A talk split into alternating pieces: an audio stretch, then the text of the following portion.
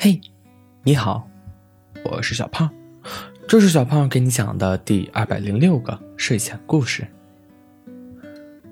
小兔子百无聊赖的打开电视机，发现各大平台都开始播放月饼的广告，这才惊觉中秋节要到了。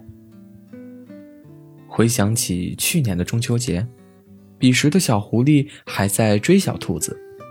用一些声色笨拙而又令人感动的行动。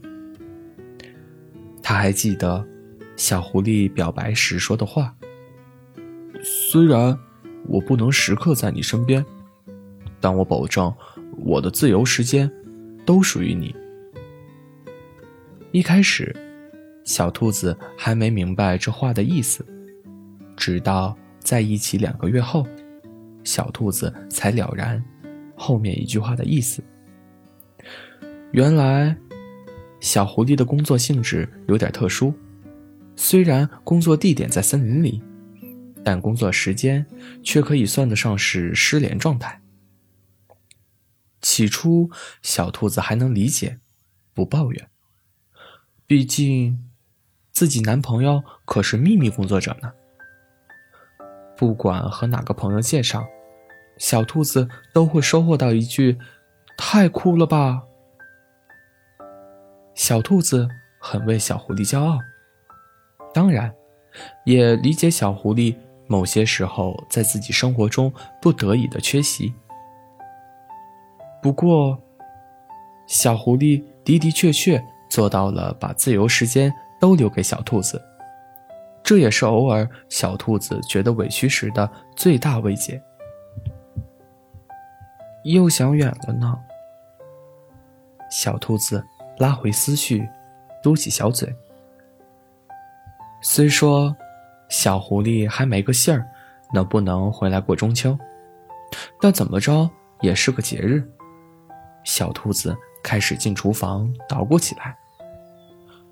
最近，外面的月饼越来越贵。小兔子考虑了一下兜里的胡萝卜币。还是决定自己动手，应有尽有。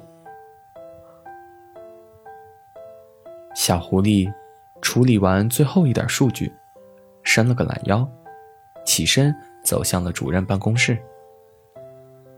我要回家。小狐狸开门见山的说道：“小狐狸呀，你看咱这……”主任开始迂回战术。我要回家。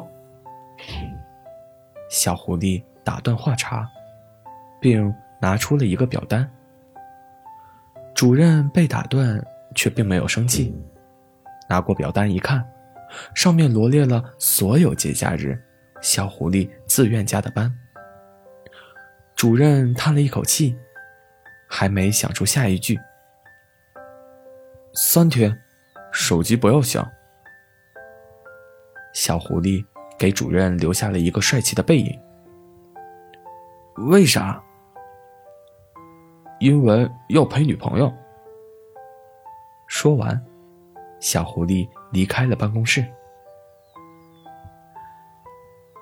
小兔子做了好多个月饼，各种图案的都有。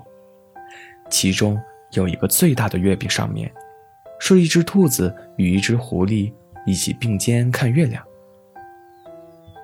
要是小狐狸看到，一定会夸我心灵手巧吧。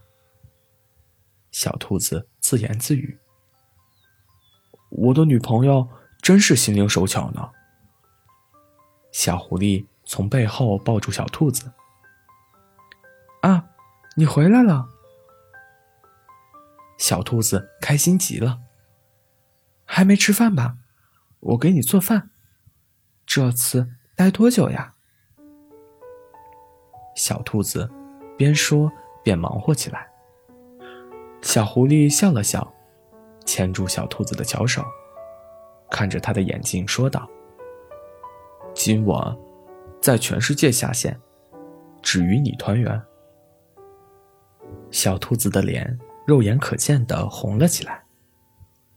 走，一起看月亮去。好了。故事讲完了，故事来自微信公众号“睡前故事杂货店”，我们下次再见，晚安。